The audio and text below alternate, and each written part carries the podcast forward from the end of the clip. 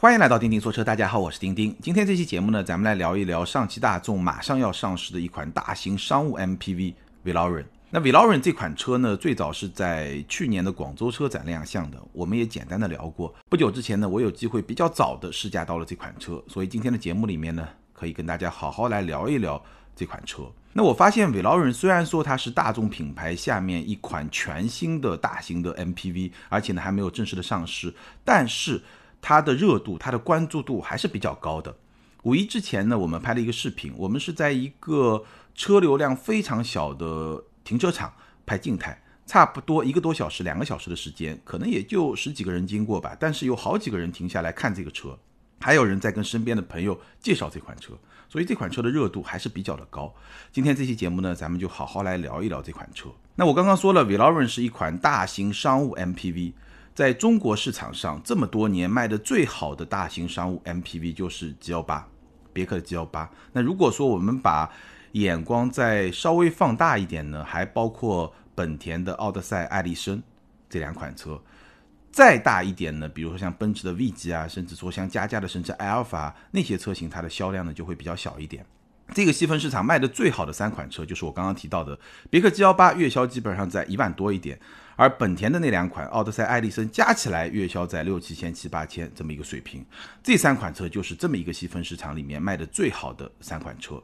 当然了，别克和本田他们的特点不太一样，G L 八是商用为主，兼顾家用；奥德赛、艾力绅是家用为主，兼顾商用，所以呢，他们还是会不太一样。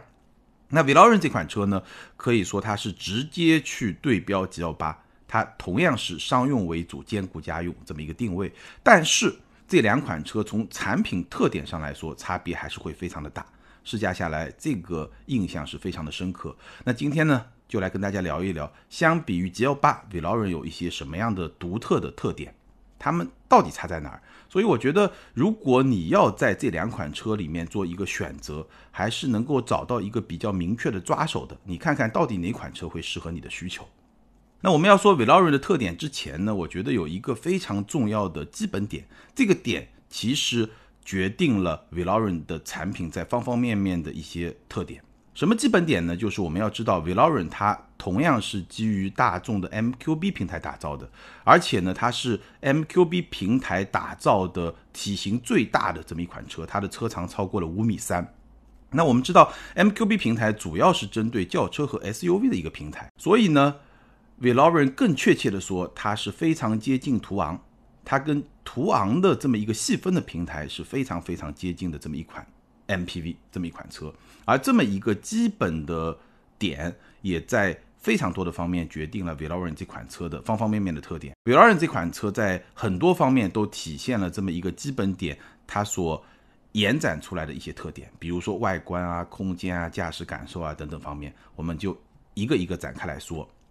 比如说 Veloren 的外观，但 Veloren 的外观，如果你去看车头，你会觉得它横向拉伸的效果很强，对吧？非常强调整个车头的宽度，它可能跟奔驰的 V 级、跟 Alpha，，包括跟别克的 G L 八都不太一样。但这个不是重点，重点是什么呢？你看这辆车的外观，我觉得最重要看一个方面就是看它的车身的比例，尤其是看它侧面的这么一个视觉的效果，你会发现。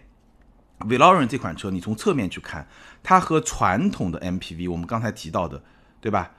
雷克萨斯的 LM、丰田的 Alpha，包括别克的 G L 八、奔驰的 V 级，这些车型都很不一样。那些传统的大型的 MPV，你从侧面去看，它都像一个方方正正的盒子，像一个箱子。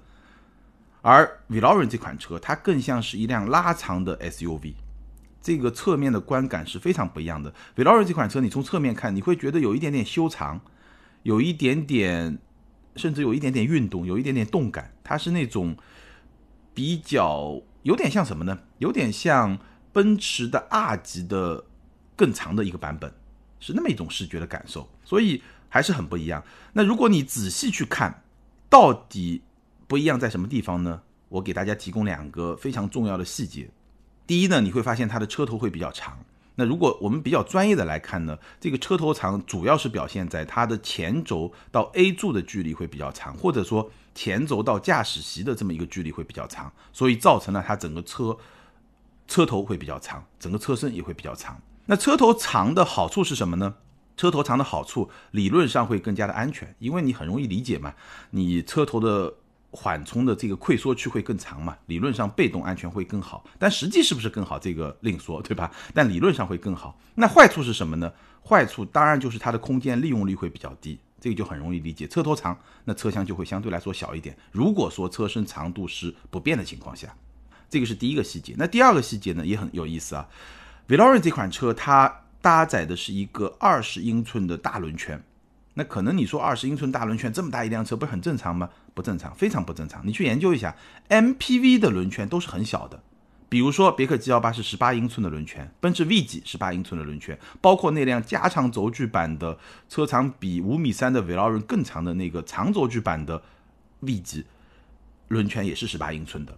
然后阿尔法也好，雷克萨斯 LM 也好，这个都加价神车，轮圈居然是十七英寸的，所以你去看，那个观感很特别的，轮子很小，然后整个车很高很大，是那么一种观感。这个是传统的大型的 MPV，而 v i l a r o n 不一样，二十英寸的轮圈。那二十英寸的轮圈的好处是什么呢？好处当然就是它的视觉效果会更好。那缺点是什么呢？缺点还是那个空间的利用率会比较低，因为大的轮圈会挤占比较多的车内的空间，而对于一辆 MPV 而言。对于一辆这么大的 MPV 而言，挖掘车内的空间，尽可能的挖掘车内的空间是它最重要的本分。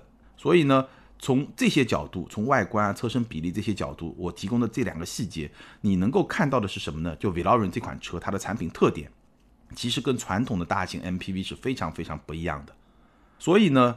这个就是我们刚刚说的，它是基于 MQB 平台打造，或者更确切的说，它是基于途昂这么一个细分平台去打造的这么一款大型 MPV 的一些特点。从车身尺寸上来说 v i l a r o 这款车车长五三四六，超过了五米三；车宽一九七六，超过了一米九；轴距是三幺八零，超过了三米一。这三个数据，车长、车宽、轴距，相比别克的 G 幺八都要长出十厘米左右。所以呢。我打个比方啊，你可以把 v i l a r o 这款车看作是一个什么特点呢？在空间方面啊，你可以看作它的得房率比较低，因为我刚才说车头比较长，轮圈比较大，所以它的空间利用率比较差，它的得房率比较低。但是呢，它的建筑面积比较大，对吧？它的车长、车宽、轴距都要比 G 幺八长出十厘米左右，基本上是这么一个逻辑。得房率低，建筑面积来补，那实际的效果怎么样呢？我们待会儿会去说。无论如何，这辆车它整体的视觉效果还是会比较的大气，比较的唬人，所以呢，关注的朋友还是会比较的多。而且它的车头呢，跟途昂的风格差异还是非常明显的。途昂的整个车头呢，还是会更强调纵向的这么一种高度感，所以呢，你会觉得，哎，这个车很有气势，而。V i l a r o n 这款车呢，它的车头我刚才说了，还是更强调横向的这种宽度的这种感觉，所以呢，这两个车从车头的视觉的观感来说呢，还是会不太一样。好，这个就是外观，我就不再说细节了，就说最重要的车身比例，我们能够看出这款车它最重要的一些特点。好，第二部分我们来说一下它的空间的表现。那我们刚刚说了，这辆车呢，得房率会比较低，但是建筑面积会比较大，这两个因素呢。一个正面的因素和一个负面的因素结合起来，它最终实现的效果会是怎么样的呢？这就是它的空间。首先呢，两侧都是电移门，这个不错。新款的别克 G 幺八两侧也是电移门，这个应该说是这个级别大型商务 MPV 接下来的一个标准配置，至少一些高配车型的一个标准配置。哎，确实挺方便，逼格也挺高的。但是呢 v i l a r o n 有一个缺点是什么呢？就是它的地台是比较高的，这一点也。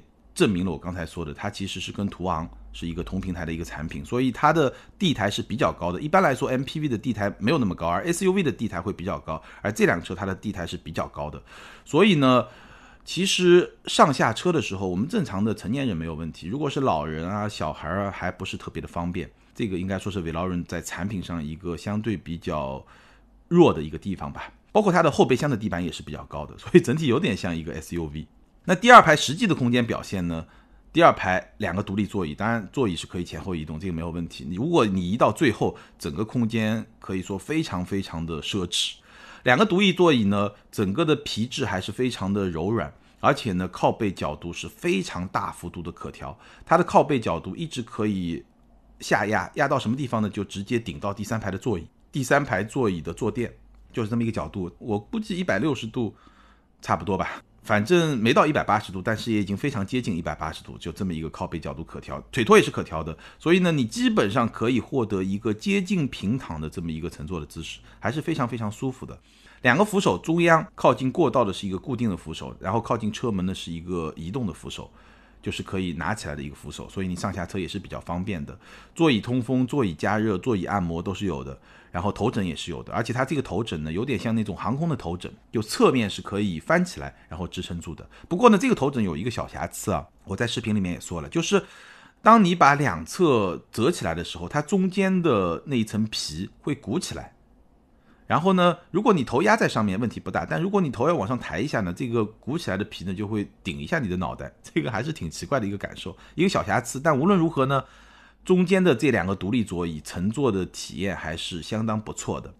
配置上来说，第二排是独立的空调，USB 的接口，而且呢，它 USB 接口非常多。这辆车全车有十个 USB 的接口。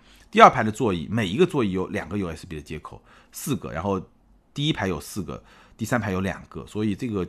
使用的方便程度还是不错的，然后有杯架，然后两侧的遮阳帘，包括非常大的一个天窗，所以整个第二排包括第三排都是很通透的。不过呢，它没有小桌板，这个是跟新款 G L 八的艾维亚版本来比的话，还是会稍微的差一点。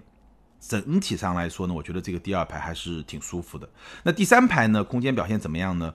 如果我把第二排留差不多一拳半的腿部空间，也就是一个比较舒适的一个乘坐的体验，那这个时候呢，第三排对我来说，身高一米七七，还能获得一拳的腿部空间，而且呢，它的第二排座椅的下方它是有一个掏空的设计，所以呢，你坐在第三排，其实可以把你的双脚是放到这个掏空设计的里面，这样的话呢，你整个的乘坐姿势会更加的舒服。舒适度是完全 OK 的，我觉得这个第三排啊，它的乘坐的空间，包括整个乘坐的体验，基本上跟一辆紧凑级的轿车差不多，比如说昂克赛拉或者雷凌啊，大概是这么一个水平。整个的坐垫也是能够完全贴合住你的腿部的，所以整体的乘坐体验不错，而且头部空间也是比较充裕的，侧窗也是比较大的。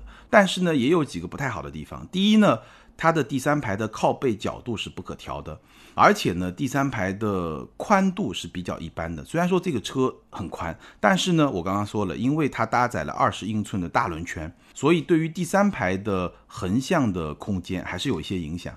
两位乘客完全没有问题，但如果你要坐三位乘客的话，还是会有一点点的拥挤。从宽度这么一个维度上来说。大概是这么一个表现，然后第三排的配置呢，杯架、USB 接口都是有的。还有一个特点呢，就是 v i l a r o n 这款车啊，你进出第三排有两种方式，你可以像一辆 MPV 那样从中央通道走，也可以像一辆七座 SUV 那样从两侧走。这个也是体现了它这个平台的一个特点。后备箱，后备箱的空间是比较大的，在三排都使用的状态下，后备箱的进深还是超过了半米。那这个深度比较大，整个后备箱比较大，两个好处。第一个当然能装东西，第二个呢还是从安全的角度，就是它车尾的这个缓冲区还是比较大的。所以如果你被追尾的情况下，那它第三排的乘客的安全性显然是可以得到更好的保障。不过呢，还是那个问题，后备箱的地台也是比较高的，所以你要搬比较重的这个行李的时候呢，还是会比较的辛苦。好，关于空间呢，大概是这么几个结论。第一呢。V i l a r o 这款车，它的得房率是比较低的，但是它的建筑面积比较大，所以整体的使用面积呢差不多，大概是这么一个大的结论。好处是什么呢？好处是理论上来说呢，这辆车它的车头更长，包括后备箱比较大，那它的被动安全性会比较好。但实际效果呢，我们还是要看疗效，对吧？那坏处是什么呢？坏处就是说整个车的底盘比较高，所以呢，你无论是车厢的地板还是说后备箱的地板都会比较高，那你上下车啊，搬运行李啊。可能不是特别的方便，还有呢，就是说它获得同样车内空间，它需要的这个建筑面积，就是整个的体型就会更大，所以呢，你占用的空间也会更大。那你在日常使用过程中，无论是停车啊，或者说你进出一些狭窄的道路啊，都不会特别的方便，大概是这么一个情况吧。好，我们接着来说驾驶的感受。我试驾的这一款呢是三八零 TSI 的尊贵版，预售价是在四十万以内。搭载一个高功率版本的 2.0T 发动机，220马力，七档双离合的变速箱。那这套动力系统呢，我们应该说已经非常的熟悉了。整个动力系统的表现呢，我觉得简单说几条吧。第一呢，整个的输出非常的线性，非常的顺畅。这个不出意外很正常。然后呢，从动力储备上来说呢，我觉得这个二百二十马力驱动这辆车应该说是完全够用了，因为毕竟这么一个商务 MPV 也不需要你非常激烈的去驾驶。这个动力在中高速的条件下，在高速公路上你要超个车，还是有底气、有后劲的，这个没有问题。不过呢，这个变速箱就这个双离合变速箱，在这辆车上，在低速走走停停的路况下，还是可以感觉到一些轻微的顿挫，这个顿挫还是有的。那大概就是这么一个动力的表现，我觉得不需要展开来多说，因为我们已经非常熟悉了。那这辆车开起来的感受呢？我觉得有几个点是比较特别的，可以重点跟大家来分享一下。首先呢，第一。它的坐姿很特别，它的坐姿跟我们习惯的传统的 MPV 不太一样。其实传统的 MPV 你在开的时候，有一点点像开面包车的那种感觉，就坐姿很高，像坐一个比较高的那种椅子，或者说比较高的那种凳子，就那么一种驾驶的姿势。而这辆车不一样，这辆车的坐姿呢，我觉得基本上是介于一辆轿车和 SUV 之间，它更像是开一辆跨界车，或者说。更接近于我们开一辆正常的轿车，是这么一种驾驶的姿势，这个是非常不一样的。第一点，第二点是什么呢？就它的操控。这辆车虽然说它的车长超过了五米三，但是在正常驾驶状态下，其实这辆车的大车感不强，就它开着不像是开一辆特别大的车，它的操控的响应、转向的响应还是比较快的，而且相比于 MPV 而言，它的底盘还是会比较整的。但这个前提很重要，相比于这种大型商务 MPV 来说的话，它的底盘还是显得比较整的，而且很重要一点，它的转弯半径是非常小的，基本上三条车道我就能够完成一个掉头。那对于这么大的一辆车来说，这个转弯半径还是非常小的，所以你会觉得这辆车开起来好像不像是一辆特别大的车。当然了，如果你是停车进出车库这么一些小的场景的话，你还是会觉得这辆车很大。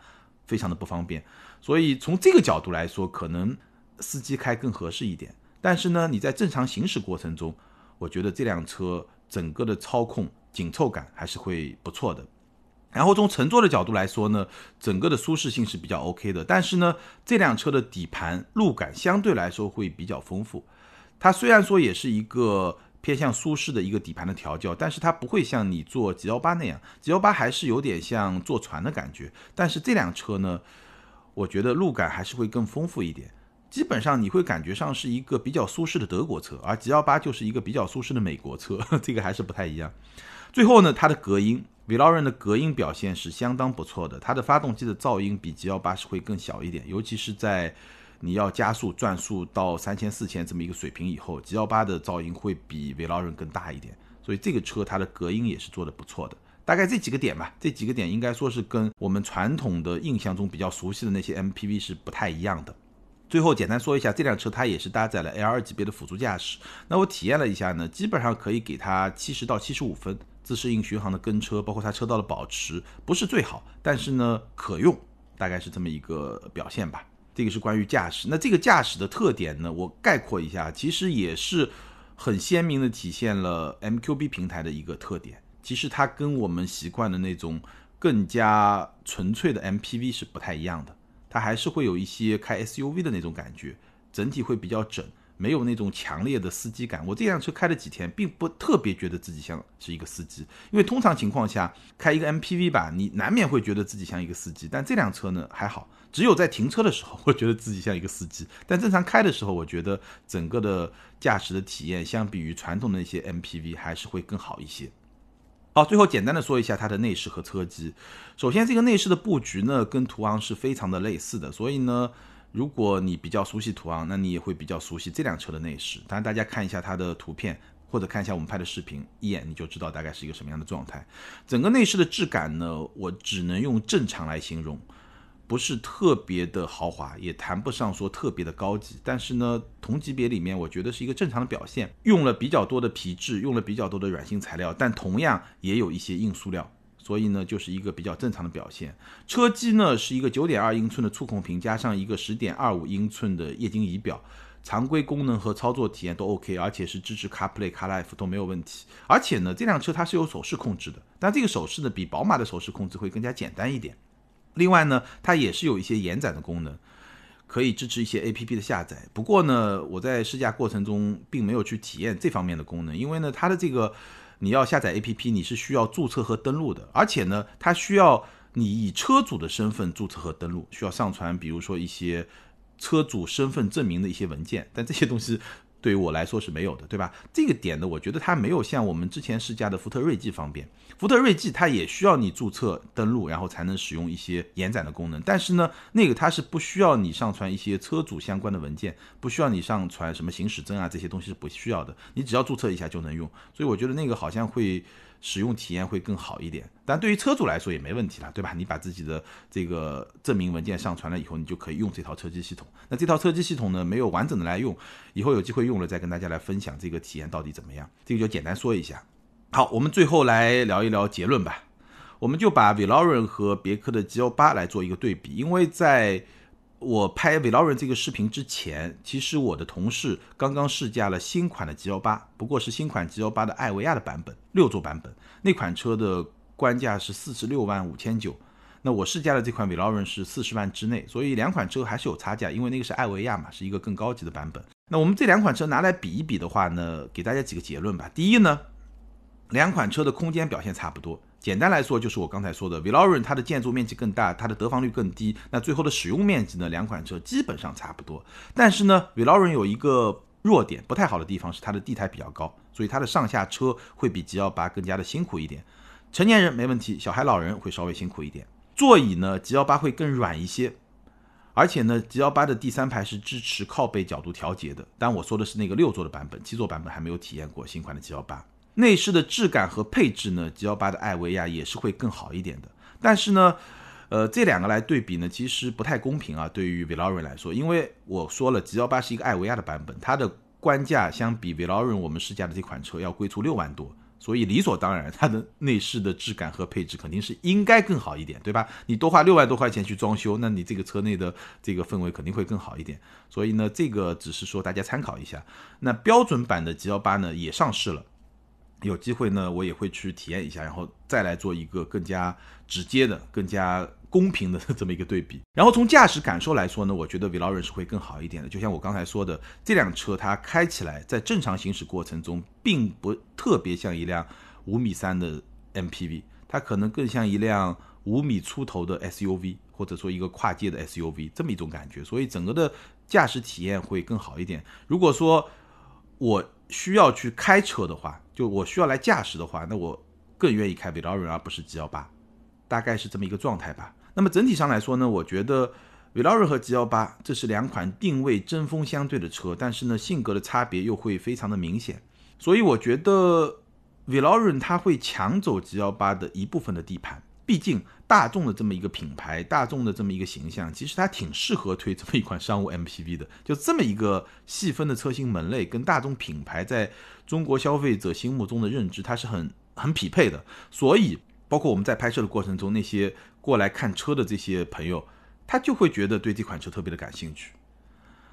但是呢，尽管我认为 v e l o r e n 它会抢走 G L 八的一部分地盘，但是我觉得 G L 八老大的地位在短期内是不会旁落的。从商务 MPV 的本身的这么一个细分市场，它的最重要的特点，它的用户对它的最重要的需求来看，我觉得 G L 八仍然是在这个市场里面一个非常标杆级的存在。它的第二排、它的第三排可能会比 v e l o r e n 更加的有吸引力，当然 v e l o r e n 的驾驶席会更有吸引力一点。好，以上就是关于大众 v e l o r e n 的全部内容。那关于这款车，关于它和 G L 八的竞争，大家有什么样的看法？欢迎在评论区留言，跟更多的听友和钉钉来进行交流和互动。还是那句老话，留言和评论永远都是对钉钉最大的支持。那接下来呢，我们来看上一期节目的听友留言。上一期节目咱们聊的是特斯拉，ID 是旧若荒城。这位朋友他说，渐渐的发现我们这个小镇上的特斯拉多了起来。对于当下年轻人来讲，总会目光跟着看一眼。我是一个标准的九零后，非常喜欢特斯拉这个品牌。以前觉得特斯拉远不可及，不是自己能够逾越到的品牌。现在发现特斯拉似乎自己也可以买得起了，反而更加关注。我觉得对于年轻人来讲，电动车就像是电子产品加上汽车的二合一的东西。关于价格调整，这是线上直销不可避免的。就好比现在新出一款手机，谁都知道一年后的价格一定不是现在的价格，但依然有那么多年轻人来买。而现在的年轻人也能接受这种早买早享受的快乐。如今特斯拉在中国的发展也是改变了新能源市场，今后的新能源发展定市场血雨腥风的战局，我很期待近两年的发展，预购观望。那这位九零后的听友，他的这些看法应该也是代表了非常多的年轻人的一些看法，因为我身边的很多年轻人确实也是对这个品牌，包括 Model 3这款车非常非常的感兴趣。好，下一位听友 ID 是硕士下划线 EG。这位听友他说非常喜欢特斯拉直销模式，价格公平，不用到处找 4S 店像狗一样讨价还价。这位听友的观点还是比较有代表性的，好几位听友都发表了类似的观点。那关于汽车的直销还是说 4S 店模式呢？我们上一期节目聊了直销的一些不是特别好的影响和结果，但事实上直销还是有。比较多的一些优势，比如说这位朋友说的，对于消费者来说就没有那么多麻烦，你直接告诉我价格不就行了吗？那对于品牌来说呢，它也能够更好、更直接的去掌握消费者的一些数据啊，他们的一些行为的特点啊，其实是有利有弊吧。那这个话题很大的话题，我们有机会可以再去聊。好，感谢所有听友的留言，也欢迎这两位听友把你们联系方式通过个人微信号全拼的钉钉小马甲留给我。你们将获得的是由途虎养车网赞助的 Wilson 微送超强镀金系列汽车漆面镀金，价值一千二百九十九元。这是一款日本原装进口的漆面镀金，保持时效在一年左右，而且可以在全国的途虎线下店免费施工。那具体的领奖方式呢？还请参考咱们每期节目的节目简介。好，更多精彩内容，欢迎关注我们的微信公众号“钉钉说车”，在那里你可以看到我们的视频节目，或者呢，也欢迎你关注我们的抖音号“钉钉说车”。在那里呢，你可以看到我们更新越来越多的短视频节目，也特别欢迎大家给我提提意见，或者呢，你想看我说什么车，也可以告诉我。好，感谢大家的支持和陪伴，咱们今天就聊到这儿，下回接着聊，拜拜。